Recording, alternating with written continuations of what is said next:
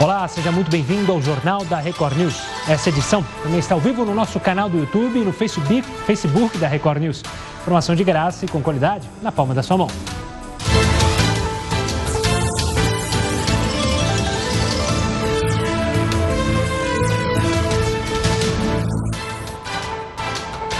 Lembrando que você pode participar também do nosso jornal pelo WhatsApp e também pelas redes sociais com a hashtag JRNews. Veja agora outras notícias para você saber de fato em que país vive.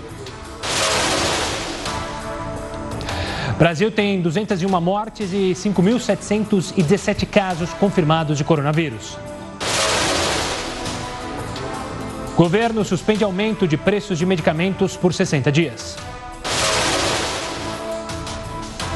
Senado aprova projeto que autoriza a telemedicina durante pandemia de coronavírus. Mortes nos Estados Unidos e na França ultrapassam a China. Número de mortos pelo coronavírus no mundo passa de 40 mil. Já são mais de 800 mil infectados. Na Espanha, 87% dos mortos pela pandemia do coronavírus tinham 70 anos ou mais. Apenas meio por cento tinha até 29 anos. Já se cogita a adoção de consultas através da telemedicina. Na sua opinião, ela é tão eficaz quanto uma consulta presencial? Mande a sua mensagem para o nosso WhatsApp, que é o 11 942 128 782. Você sabe quais são os direitos dos consumidores que tiveram serviços suspensos durante a pandemia? Nosso convidado vai explicar. A gaveta do jornal da Record News. Abdelmaci está na lista dos que podem deixar a prisão por causa do coronavírus? Apenas um entre quatro contribuintes entregou a declaração do imposto de renda deste ano. Alguns moradores já avisaram que não vão conseguir pagar o condomínio. Como administrar as contas? Você vai ver. Nossa imagem do dia é este panorama das ruas de São Paulo sem nenhum congestionamento. Um jeito bem humorado de convidar os idosos a ficarem em casa é em Goiânia. Vamos embora, caminhão cata velho. Os velhos que não for sozinho, nós leva embora.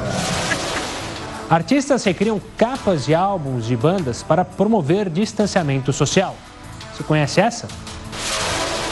O Jornal da Record News está em multiplataforma e por meio delas você pode nos cobrar a busca da isenção e a busca do interesse público.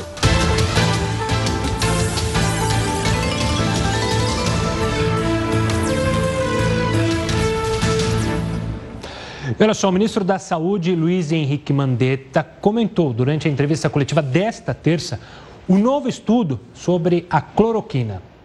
O primeiro trabalho sobre cloroquina compilado deve ser publicado em revista científica nas próximas 40 horas, 48 horas, que basicamente mostra que houve uma redução no tempo médio de permanência na CTI naqueles pacientes que usaram, independente da associação com qual antibiótico.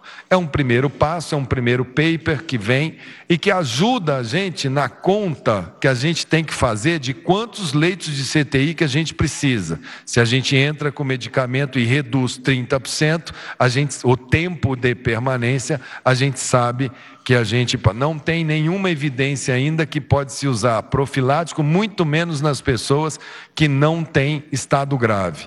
Ainda não tem estudo para ser colocado. Podemos ter, são vários estudos que estão andando aí mundo afora. Mandetta também anunciou que conseguiu comprar 300 milhões de equipamentos de proteção individual. Sabe de onde? Da China, que retoma aos poucos a produção industrial nós conseguimos fechar o contrato de 300 milhões de unidades de EPIs, que é a nossa necessidade para nos abastecer por 60 dias. Eles têm 30 dias para nos entregar, aquelas pessoas que fizeram a venda. O ministro também alertou que os brasileiros devem receber, a partir desta terça, ligações do Ministério da Saúde. Fez um algoritmo com disparo de ligações para 125 milhões de brasileiros, ligado num grande data center, num grande big data, que a gente vem trabalhando nisso nos últimos 20 dias, para que o conjunto dessas informações a gente antecipe quem é risco quem é que tem contato com quem, aonde está, qual é o nome. E ainda existem muitas dúvidas sobre os testes rápidos. Por isso, Mandetta esclareceu para que eles servem. A gente é induzido a achar que o teste rápido é um teste que você vai ali na esquina, põe uma gota e fala, tenho ou não tenho.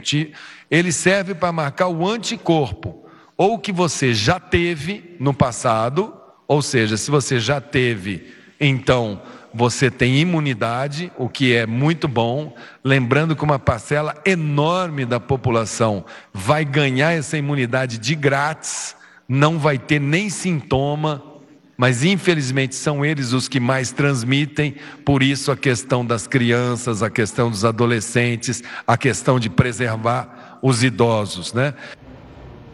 E o ministro da Justiça e Segurança Pública, Sérgio Moro, também estava presente na coletiva. Ele falou sobre uma preocupação que muita gente tem demonstrado. O que eu tenho visto é que existe, não existe uma crise de abastecimento e não existe nada concreto, colhido, relacionado à iminência de qualquer movimento de saques. Certo? Claro que essa crise gera uma série de ansiedades, mas é absolutamente inapropriado a meu ver, nós ficarmos antecipando caos que não deve acontecer.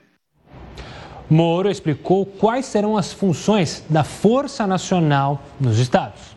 Nós editamos uma portaria a pedido do Ministério da Saúde, autorizando que a Força Nacional de Segurança Pública atue em conjunto com o Ministério da Saúde na segurança, na, no auxílio de ações de agentes da saúde, seja realizando escoltas de medicamentos, seja realizando escoltas, guardas de locais estratégicos, seja promovendo ações sanitárias.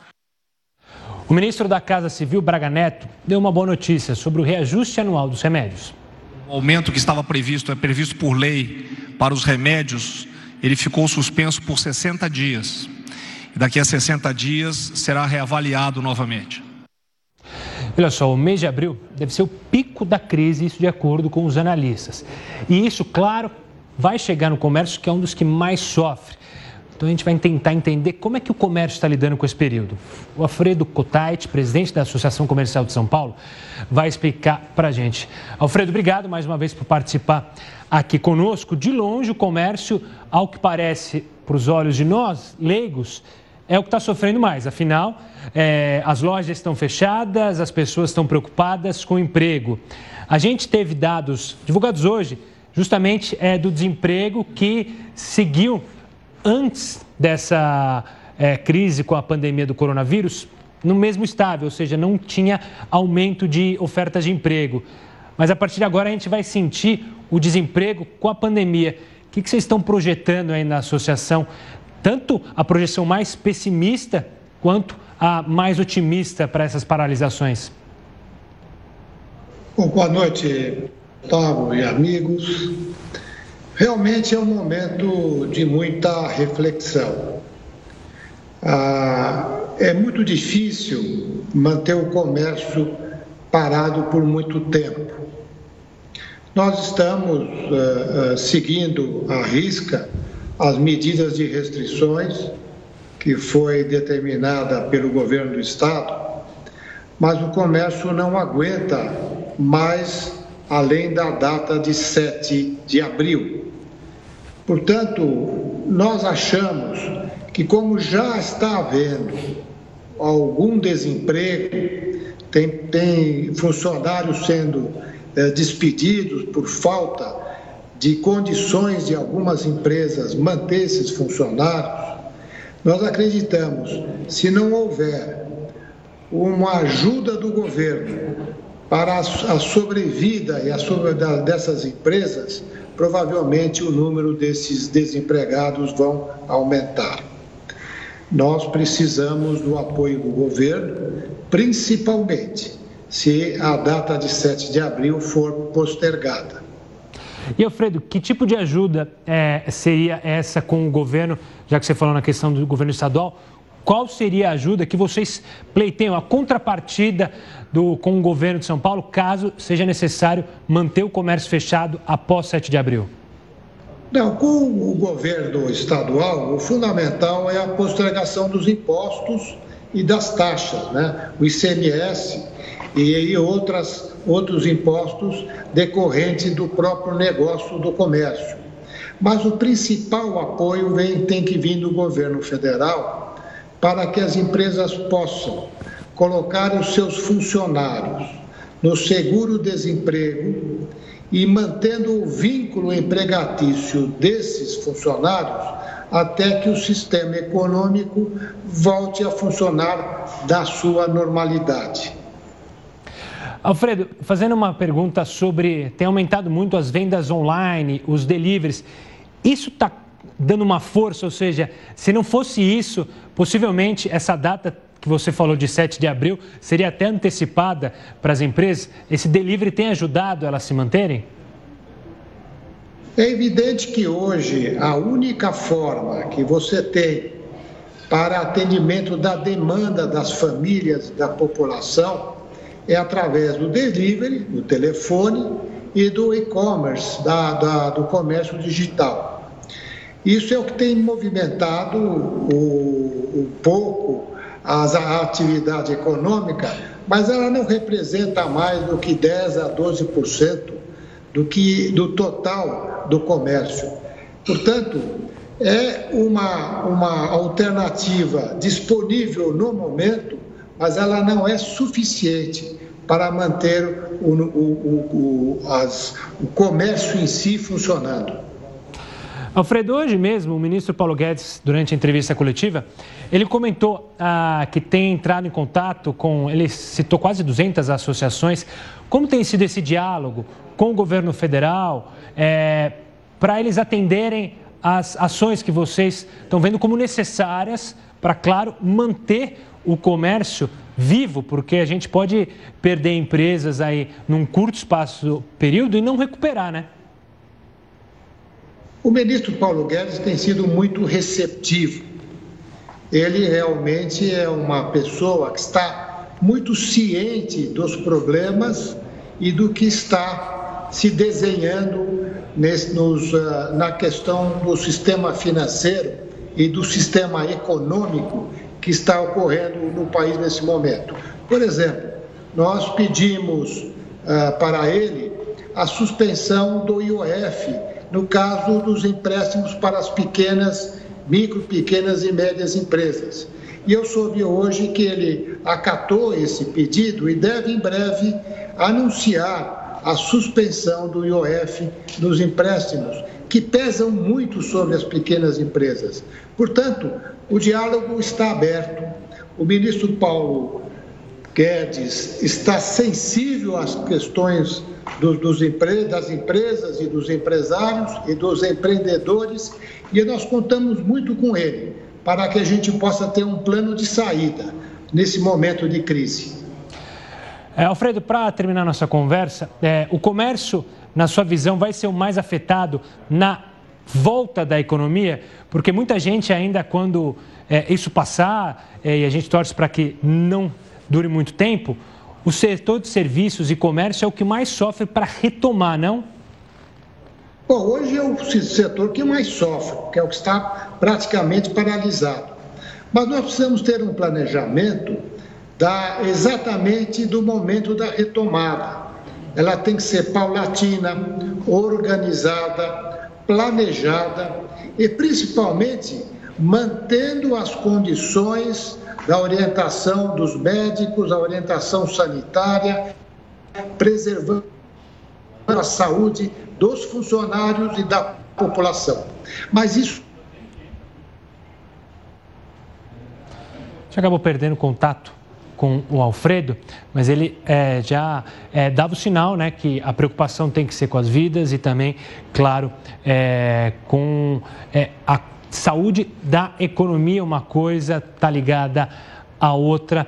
É, se você ligou a televisão agora e perdeu a entrevista, eu quero lembrar que essa entrevista vai estar tá no nosso canal no YouTube. Alfredo, eu estava falando aqui justamente sobre a questão quando travou, só é, explicando, você estava falando justamente sobre a preocupação de ser paulatina a retomada, se preocupando, claro, com a saúde das pessoas.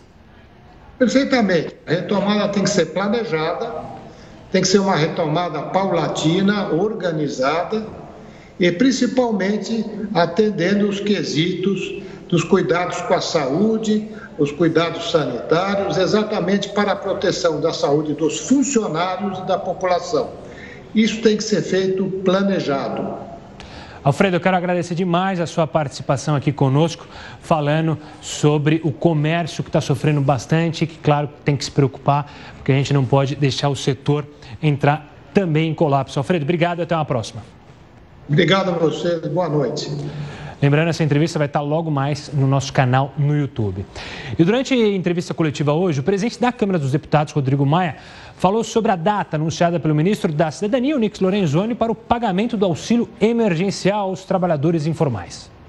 É bem como você falou, se é um apoio emergencial, 16 de abril não parece tão emergencial para os brasileiros que estão precisando dos recursos. Eu acho que o governo tem toda a condição num trabalho por mutirão, juntando outras estruturas, mesmo de forma remota, se consiga organizar o pagamento eh, dos brasileiros antes de 16 de abril. Sobre o prazo para liberar os benefícios, como disse é, Rodrigo Maia, o ministro Paulo Guedes alegou que o acontecimento foi um choque, a crise da pandemia foi um choque para o governo e que a distribuição desse valor deve ser feita com cuidado. Guedes também disse que, do ponto de vista técnico, já está pronto no Ministério da Economia e que o único obstáculo é o trâmite político e jurídico. Bom, o Senado autorizou a telemedicina. Essa é a nossa pergunta é, do dia. Inclusive, daqui a pouco eu falo com vocês na live, mas antes eu vou falar com o Heródoto Barbeiro justamente sobre isso, sobre médicos é, estarem liberados para fazer a consulta à distância enquanto durar essa crise. Heródoto, antes de mais nada, uma boa noite é, para você. E aí, essa telemedicina, você acredita que é uma solução agora momentânea? Ela já era discutida há bons tempos aí, estava engavetado lá no Congresso e agora, por uma medida emergencial, teve que ser liberada. Exatamente. Precisou talvez de uma situação dessa inconveniente com o coronavírus para que a telemedicina pudesse ser avaliada. Gustavo, nós estamos fazendo telejornalismo, eu pelo menos estou. É verdade. quando eu olho para você, você está fazendo telejornalismo para mim. E eu, você, quando olha para mim, eu estou fazendo para você. Olha lá. É. Quer dizer, para a gente lutar contra a tecnologia, a gente vê que não adianta. Olha lá. Quando a tecnologia quebra paradigma, não tem volta, etc. Eu sei que ah, as entidades não querem fazer isso, acusam algumas desses planos de saúde populares de querer substituir a, a consulta presencial pela telemedicina, né, porque é mais fácil, mais barato. Agora veja o seguinte: de fato, o que, que já está acontecendo? Se você vê o pessoal que trabalha na área da saúde mental, o pessoal já está fazendo telemedicina, ilegalmente. Eu conheço, por exemplo, psiquiatra que já está atendendo as pessoas por telemedicina. E há outros profissionais que atendem também por telemedicina. Então, eu acho que é uma coisa para a gente colocar no nosso dia a dia e talvez quando passar o coronavírus, que a gente possa então analisar isso de uma maneira mais, mais célere né? e de uma maneira mais isenta para saber se isso é bom ou ruim. E uma outra coisa que eu queria completar, Gustavo, é o seguinte: eu acho que quem deve decidir é o consumidor. Por exemplo, eu posso ligar para o médico e ele me diz assim: olha, a consulta custa X se você vier aqui no consultório. Mas se você fizer por, por Skype, vai custar metade do preço. Quem deve decidir? Eu. Eu devo decidir. Porque muitas vezes, quando você tem muita lei, a gente fica tutelado por uma, pelo Estado. A gente fica tutelado. Não, eu quero ter o direito de escolher. Posso não concordar, vou lá no consultório médico. Se for uma coisa simples, eu posso fazer por telemedicina. Mas eu acho que aí a gente tem que colocar então a cabeça fria e ver o que é melhor para a população. Vamos ver, Gustavo, como é que isso avança depois que a epidemia passar e, logicamente, nós vamos estar aqui para contar essa história.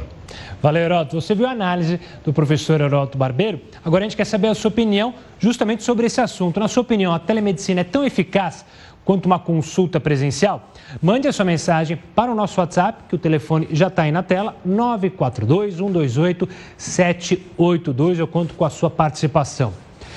Olha só, por causa do coronavírus, academias foram fechadas, eventos foram cancelados e cursos e aulas suspensos. E agora, quais são os direitos dos consumidores que contrataram esses serviços? Um porta-voz do Instituto Brasileiro de Defesa do Consumidor vai explicar tintim por tintim no próximo bloco. Enquanto isso, vamos para a nossa primeira live.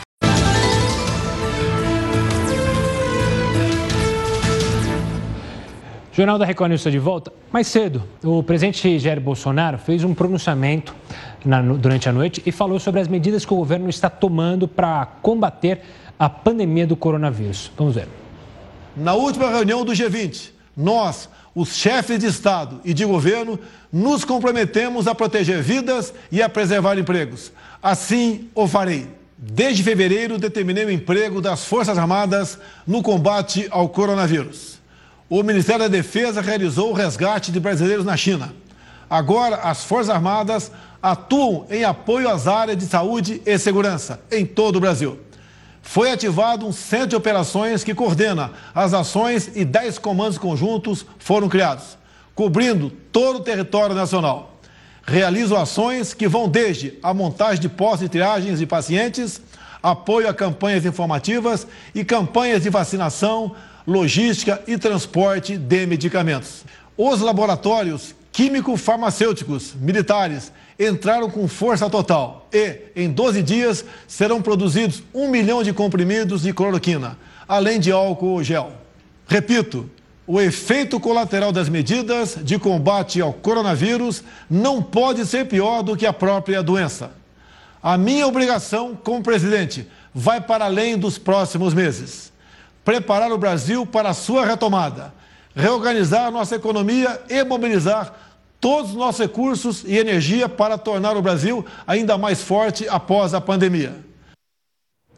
Durante o pronunciamento do presidente, em algumas cidades, houve registro de protestos durante a fala. E olha, tem academia fechada, aulas em escolas particulares e faculdades suspensas, cursos adiados. Mas como é que fica o consumidor nessas horas? Ele precisa continuar pagando pelos serviços que não estão sendo oferecidos? Quem vai explicar para mim e para você é o Igor Brito, diretor de Relações Institucionais do Instituto Brasileira, Brasileiro de Defesa do Consumidor. Antes de mais nada, obrigado pela participação aqui conosco.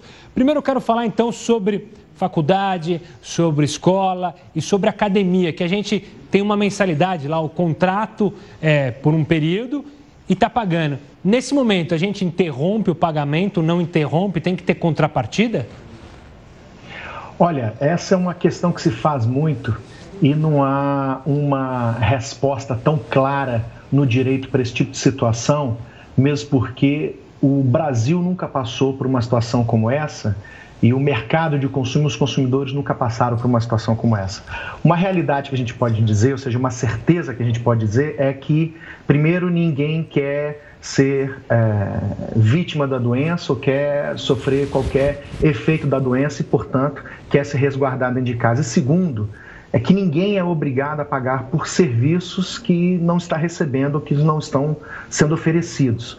Então, é, por um lado, obviamente, os fornecedores é, de serviços, de academia, é, de cursos de idiomas e outras atividades não estão oferecendo e prestando esses serviços por uma determinação das autoridades públicas e também pela proteção da saúde pública, em primeiro lugar. Né?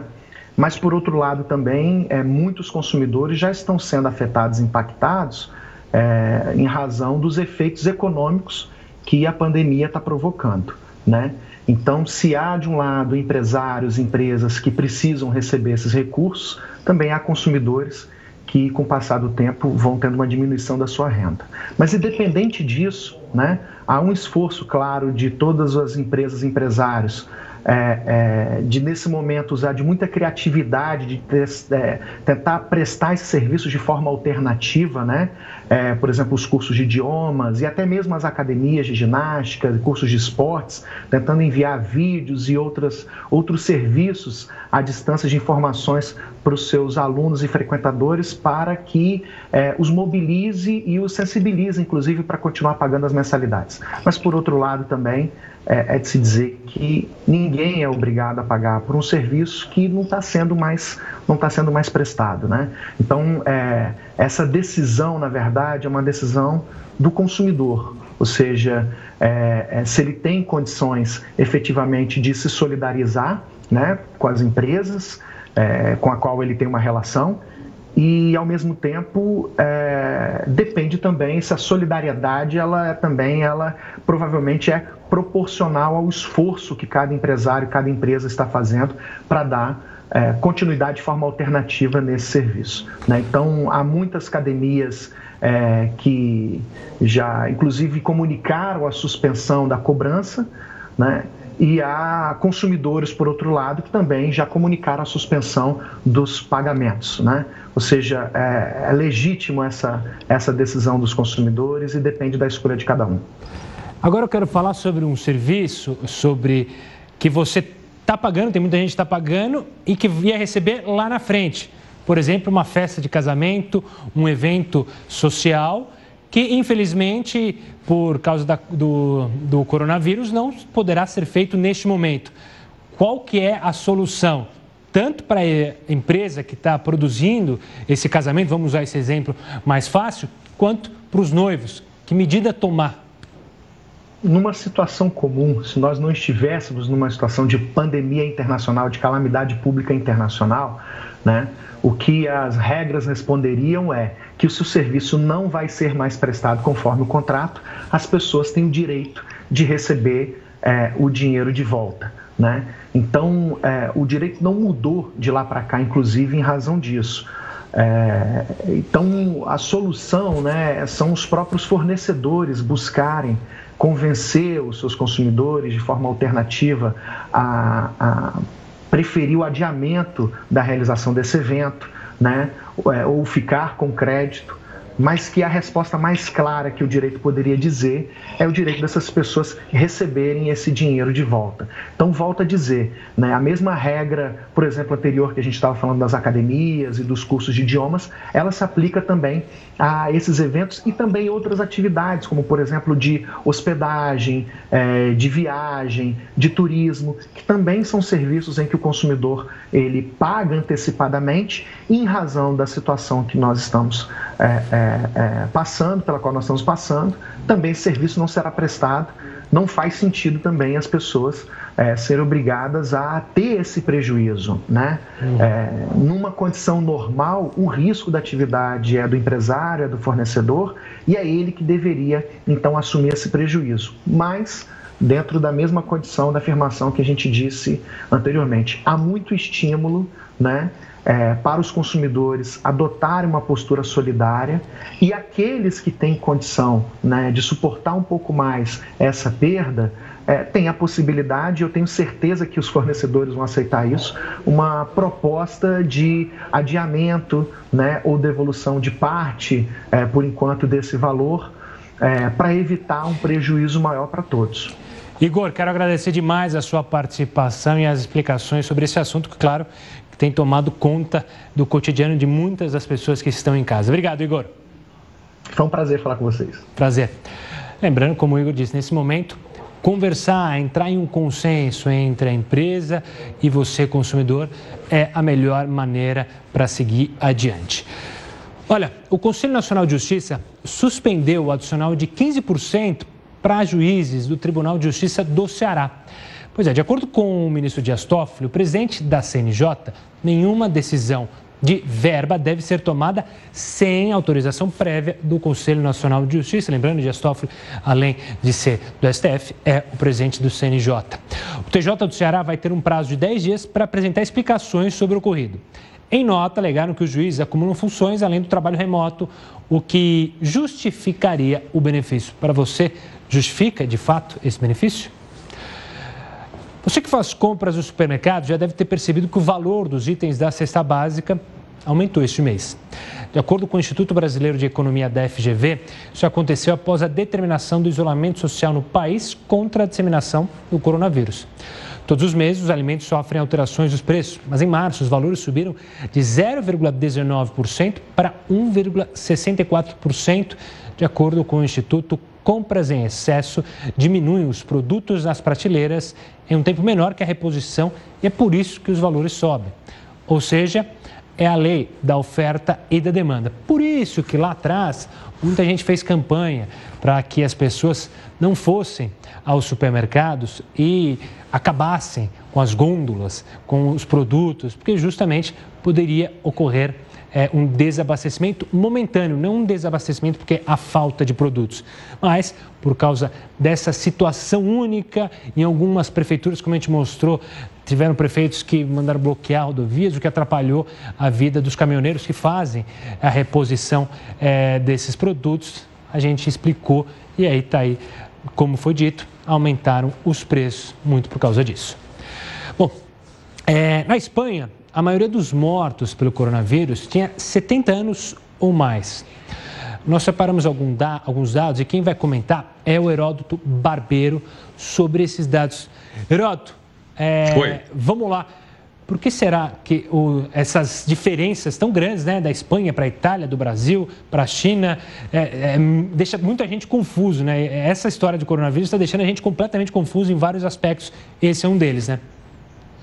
Exatamente. Olha, é, eu tive hoje a oportunidade de ver um gráfico mostrando a idade das pessoas que morreram na Espanha. Aliás, é um gráfico feito na própria Espanha né, e que me chamou bastante atenção, mostrando o seguinte: que o número de mortes na Espanha é logicamente muito alto, como nós temos noticiado aqui no nosso jornal da Record News. Mas apenas meio por cento dos mortos eram pessoas com menos de 39 anos de idade. Então, a maioria esmagadora das pessoas que morreram na Espanha, só meio por cento eram pessoas jovens.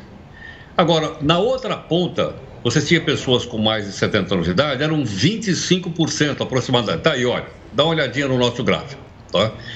Então a gente tem até 29 anos de idade, meio por cento, mas em compensação lá embaixo, olha, pessoa com mais de 90 anos, veja a quantidade de anos que vive uma pessoa na Espanha. Morreram 438, 438 pessoas nesse gráfico, o que equivale a 24%, ou seja, de cada quatro pessoas que morreram, uma tinha mais de 90 anos de idade. E o segundo número que aparece logo depois, pessoas entre 80 e 89 anos, quase 20%. Então, se eu somar os dois, eu tenho aqui 45% das pessoas que morreram na Espanha tinham mais de 80 anos. Eu não estou somando aqui o pessoal que tem mais de 70. Se eu somar o pessoal mais de 70 aqui, você que está acompanhando comigo na tela, são os três últimos aí, eu vou chegar a 50%. Em outras palavras, o que, que esse gráfico diz para a gente? Sim, metade das pessoas que morrem na Espanha, metade, tem mais de 70 anos de idade. Então, da quantidade de mortos, metade tem mais de 70 anos de idade. Então, logicamente, isso eu acho que é bastante importante, até para a gente comparar com outros países do mundo, onde a população não é tão velha como é na Espanha, como é na Itália também. E talvez até por isso a gente não entenda por que, o número de mortes é tão alto na Espanha e tão alto na Itália. Às vezes, pessoas, não, eles não tomaram muito cuidado, o pessoal não lavou a mão, o pessoal não usou álcool gel. Não, não é bem assim. O fato é que uma boa parte dessa população mais idosa é uma população doente. É um pessoal que já tem algum problema de saúde, que logicamente com o vírus acaba se agravando. Eu acho que esse quadro é bastante esclarecedor. Veja, metade dos mortos, metade, tem mais de 70 anos de idade. Né? O que mostra, portanto, o cuidado que as pessoas têm que tomar, especialmente em países como a Espanha. Pois é, situação bem alarmante para essa faixa etária. Obrigado, Heraldo, pela participação. Só uma coisinha a mais, Gustavo. Claro. Eu queria lembrar o seguinte: o pessoal nosso aqui, é, nós temos um resuminho de notícias que a gente manda, e a Duda falou: não vai esquecer de falar. Por favor. É o seguinte: é um resuminho de notícias que a gente manda todo dia, seis e meia da tarde, mas a gente só manda se o pessoal pedir. Então, se você quiser fazer parte, quiser receber o resuminho seis e meia, você manda aí no nosso zap zap. Esqueci o número, Gustavo. É o 942-128-782, está na tela. E aí, se você esqueceu em casa, tá aí. Mas manda mensagem que o Heródoto e a Duda mandam um resuminho do jornal. Boa, Heródoto, bem lembrado. Até mais. Até mais. Daqui a pouco o Heródoto volta. E olha, já tem gente sentindo a pandemia do coronavírus no bolso e alegando que não vai conseguir pagar o condomínio. Você é um desses? Nós convidamos um especialista em direito imobiliário para falar o que fazer se o morador não conseguir pagar o condomínio. É daqui a pouco. Enquanto isso, vamos para um rápido intervalo e para a nossa live.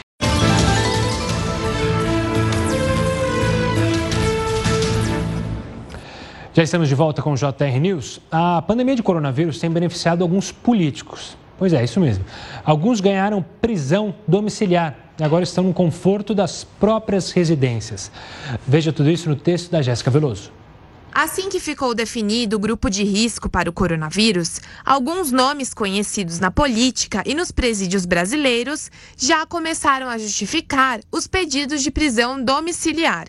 Um dos primeiros a fazer o pedido foi o ex-presidente da Câmara, Eduardo Cunha. Segundo a defesa do ex-parlamentar, ele apresenta problemas de saúde e teve contato com um médico que testou positivo para a Covid-19. O pedido foi aceito e ele está de quarentena, na tranquilidade de casa, mas está usando tornozeleira eletrônica. Cunha foi condenado a 14 anos e meio pelos crimes de corrupção passiva, lavagem de dinheiro e evasão de divisas. Nesta segunda-feira, o Felizardo foi o João de Deus. O auto-intitulado médium tem 78 anos e se enquadra no grupo de risco pela idade e por ter complicações na saúde. João de Deus foi condenado a mais de 40 anos de prisão por crimes sexuais. Agora, na prisão domiciliar, ele precisou entregar o passaporte e está proibido de frequentar a casa Dom Inácio de Loyola, onde realizava sessões espirituais. O rei dos doleiros, Dário Messer, também conseguiu a prisão domiciliar. Messer tem 61 anos e é hipertenso. Ele é acusado de participar de um grandioso esquema de movimentação de dinheiro ilícito no Brasil e no exterior. Mestre ficou foragido por mais de um ano. Mas a decisão de conceder prisão domiciliar por causa do coronavírus não foi tomada somente aqui no Brasil. A Justiça dos Estados Unidos decidiu que o ex-dirigente de futebol brasileiro, José Maria Marim, que está preso no país, vai poder sair da prisão por motivo de compaixão. É isso mesmo por motivo de compaixão. Ele havia feito um pedido afirmando ter problemas de saúde e idade avançada. Marim tem 87 anos. Ele ainda vai ficar mais alguns dias na prisão até que seja finalizado todo o processo burocrático para a soltura dele. Em 2017, um júri popular condenou Marim por seis crimes, entre eles organização criminosa, fraude bancária e lavagem de dinheiro. Os crimes estão ligados a campeonatos de futebol no período em que ele ainda era presidente da CBF. E a pandemia do coronavírus tem afetado a vida financeira, minha, sua, de muita gente. Preocupações financeiras. Pessoas que moram em prédios já alegaram que não vão conseguir pagar o condomínio. E agora, como administrar as contas? O Lincoln Romão Leite, que é especialista em direito imobiliário é, do Neves, de Russo e Fonseca, ele está aqui com a gente, advogado, Fonseca Advogados, vai explicar para a gente é, essa situação. O que fazer as pessoas que não vão conseguir pagar o condomínio? Há alguma maneira dela entrar em acordo com os condomínios? E antes de mais nada, obrigado pela participação. Boa noite, eu que agradeço, Gustavo. É, é o seguinte, a começar, para o que foi falado pelo Igor mais cedo, situação da taxa de condomínio era um pouco diferente de uma obrigação é, de consumo ou, ou, do dia a dia negocial. Tá? Porque ela é uma obrigação e ela sempre acompanha o imóvel, ou seja, a partir do momento que a pessoa adquire um apartamento, por exemplo, em um condomínio, ela sabe que enquanto ela for proprietária daquele condomínio, ela necessariamente vai ter que pagar a taxa de condomínio, certo? Então, essa previsibilidade faz com que uh, as, hipóteses de exceção, digamos assim, para isentar a pessoa de pagamento da taxa de condomínio, elas sejam muito menores. É muito mais difícil para a pessoa, o proprietário do imóvel, alegar que ele não tem condições de pagar uma taxa de condomínio, sendo que ele sempre soube, desde que adquiriu o imóvel, que vai ter que pagar aquela taxa de condomínio. Agora, nós estamos vivendo uma, um período em que nós podemos falar que há uma exceção da, da exceção, né? É um caso muito, é uma situação muito peculiar. Então, é, se a pessoa por não ter o Lincoln, Lincoln, eu só vou pedir para você colocar o fone um pouco mais próximo à boca, porque a gente está ouvindo um pouquinho é, ruim a ligação. Vamos ver se a gente melhora agora, para justamente a gente tá conseguir, tá agora sim, conseguir escutar melhor as suas explicações. Por favor. Certo. É, só, só pontuando para retomar, então, a situação da taxa de condomínio era um pouco diferente, né, da, das relações de consumo e obrigacionais de modo geral. Então, é, a pessoa, o proprietário do, do, imóvel, ele sabe desde que ele adquiriu o imóvel que ele vai ter que pagar aquela taxa enquanto ele for proprietário. certo? Então ele tem que estar, em regra, preparado para situações excepcionais, tá? Mas nós estamos vivendo uma época de pandemia em que é, é uma situação de consequências globais, né? E de problemas encadeados. Então, se o condomínio não tiver arrecadação, ou seja, a taxa, ele também não vai conseguir pagar os seus funcionários, não vai conseguir fazer a manutenção adequada daquele espaço que é de propriedade de todos os condôminos. Para isso, a melhor solução, digamos até a, a, solução, a única que existe no momento, é negociação. Né? Uhum. Tem que ser negociado entre os proprietários, entre os locadores e locatários, uma, uma, uma busca de uma solução em conjunto para que, no melhor dos cenários, ao invés de se interromper por completo o pagamento da taxa, seja ao menos é, diluído, digamos assim, né? Você falou de locatários, eu queria falar sobre esse grupo que, claro, também está preocupado em pagar o aluguel. Funciona da mesma maneira?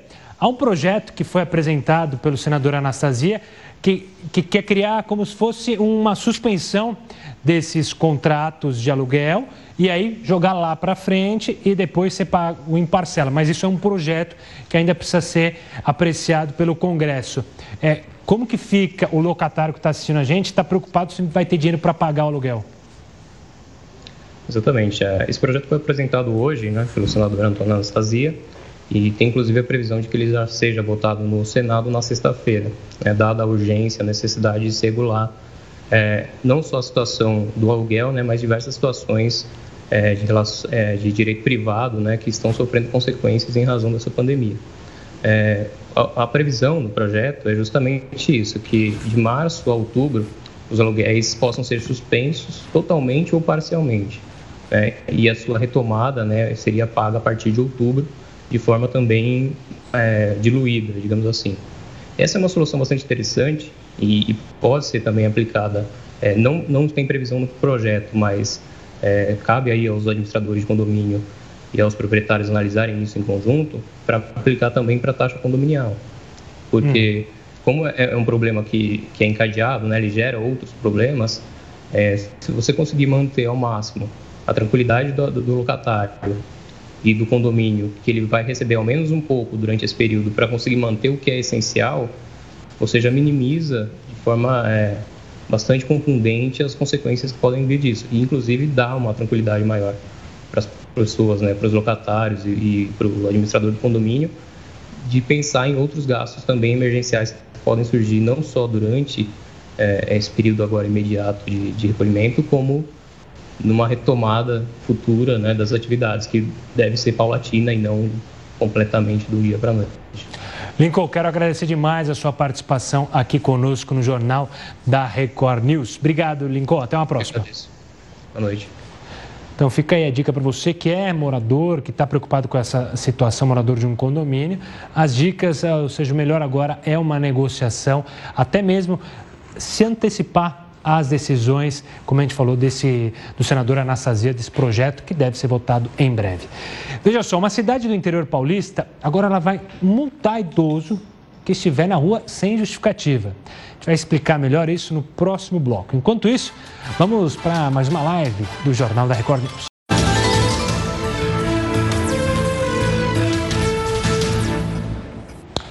Olha só, uma cidade do sertão da Paraíba decidiu limpar as ruas como prevenção ao coronavírus de um jeito inusitado. O prefeito de Patos, Ivanês Lacerda, determinou que a desinfecção fosse feita usando vassoura, rodo, detergente e água sanitária. Enquanto o caminhão-pipa ia passando, algumas pessoas tinham que esfregar as suas as imagens que você vê aí que a gente coloca no ar para você. A prefeitura de Cabreúva, no interior paulista, agora vai multar idosos que estiverem na rua sem justificativa. Com o decreto, quem tiver 60 anos ou mais deve ficar obrigatoriamente em casa. A medida é para evitar o contágio por coronavírus. Heródoto, se você morasse lá, você não ia poder comprar pãozinho, hein? Mas olha, eu prefiro morar lá do que morar nessa cidade aí que você tem que pegar o, a, a, vassoura e limpar a rua lá, né, pô? Passar o esfregão? Passar o esfregão. A gente tá vendo realmente, Gustavo, o seguinte: a gente tá levando logicamente para o lado descontraído porque precisamos levar para o lado descontraído. Claro. Mas esses prefeitos são realmente os caras extraordinários, né? Eu acho que precisa uma situação como essa, seria cômico se não fosse trágica, logicamente, pela morte das pessoas que a gente não quer. Olha aí, o cidadão ficar lavando aí, olha só.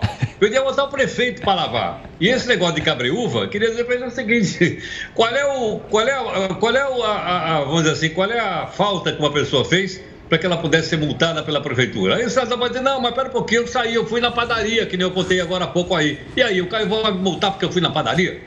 Não dá para saber, não é isso ou não? É. Mas em suma, colocar isso aí, Gustavo, no nosso arquivo aí do FEBEAPA, o Festival de Besteira que assola o país. E se você conhece algum prefeito que tomou uma medida, quer, pode mandar para a gente para as redes sociais, que o Heródoto sempre vai analisar essas medidas de outro mundo. Heródoto, obrigado. Daqui a pouco a gente está junto na live, hein? Até já. Até já. Olha, o nosso encerramento de hoje é com um vídeo de um bombeiro tocando trompete em cima de uma escada Magiros, a 50 metros de altura, lá no Rio de Janeiro. O militar foi aplaudido por moradores e tem feito sucesso na internet. Está curioso? Então, vem ver aqui comigo. Uma ótima noite. Te espero na live logo após depois do jornal.